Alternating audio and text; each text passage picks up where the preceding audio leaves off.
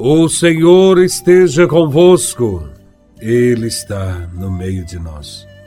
Proclamação do Evangelho de Nosso Senhor Jesus Cristo, segundo São Mateus, capítulo 5, versículos de 20 a 26.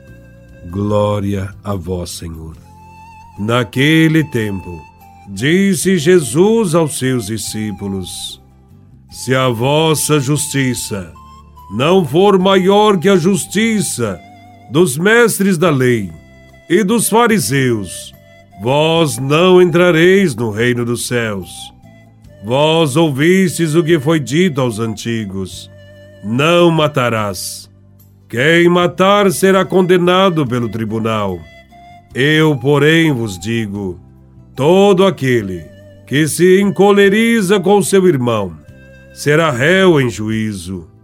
Quem disser ao seu irmão, patife, será condenado pelo tribunal.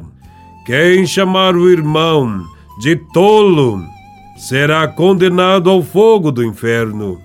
Portanto, quando tu estiveres levando a tua oferta para o altar, e ali te lembrares que teu irmão tem alguma coisa contra ti, Deixa a tua oferta ali, diante do altar, e vai primeiro reconciliar-te com o teu irmão.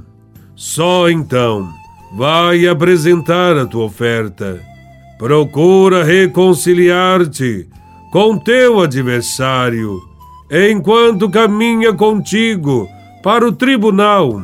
Senão, o adversário te entregará ao juiz, o juiz te entregará ao oficial de justiça, e tu serás jogado na prisão.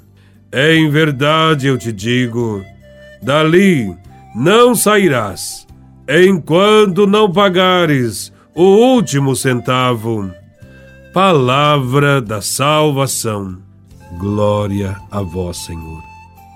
Jesus veio nos ensinar a viver em plenitude a lei de Deus e nos adverte de que a nossa justiça deve ser maior do que a dos mestres da lei e dos fariseus. Estes que Jesus cita viviam a religião sob a rigidez da lei e esqueciam de que o maior mandamento da lei era justamente o amor e que mais importante que a lei em si é o bom relacionamento entre as pessoas.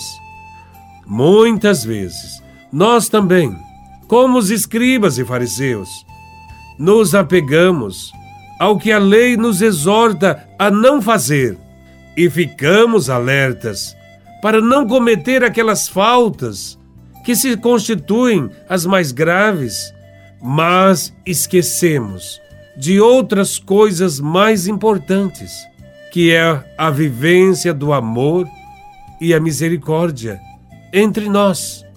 Os ensinamentos de Jesus propõem atos que ultrapassem o legalismo e demonstrem amor ao próximo. Por exemplo, a lei proíbe matar. Quem matar será condenado pelo tribunal, diz o Evangelho. Porém, Existem muitas formas de matar sem que o tribunal condene.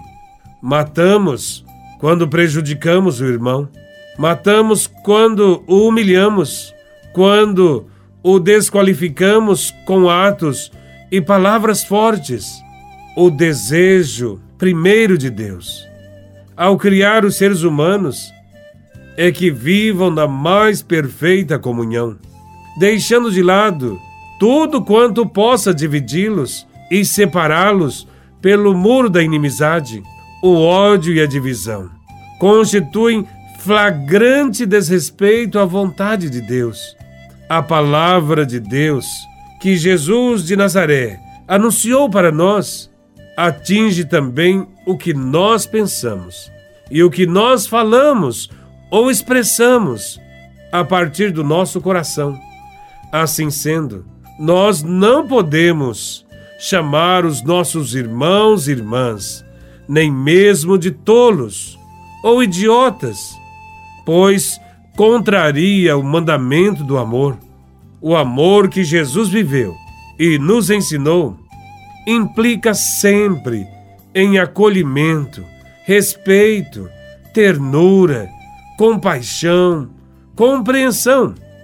Jesus ensinou que a oferta que fazemos ao Senhor será desnecessária se primeiro não oferecermos a nossa compreensão e perdão às pessoas com as quais nos relacionamos.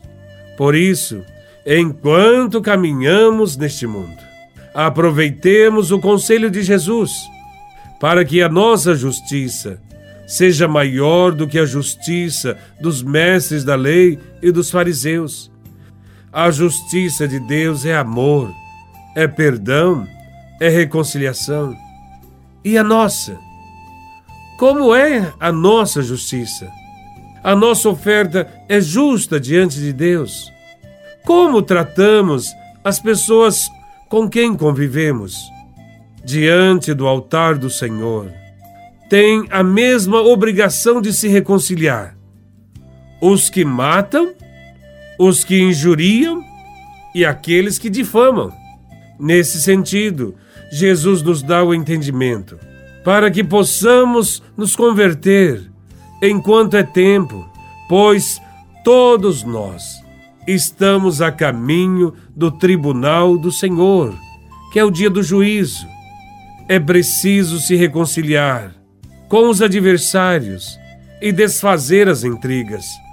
De nada adianta práticas religiosas se a nossa prática da caridade e do amor fraterno deixa a desejar.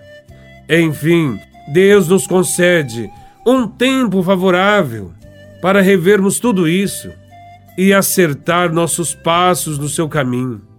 No final, seremos ajuizados pelo amor que vivenciarmos, segundo os critérios de Deus, conforme os seus ensinamentos. Louvado seja nosso Senhor Jesus Cristo, para sempre seja louvado.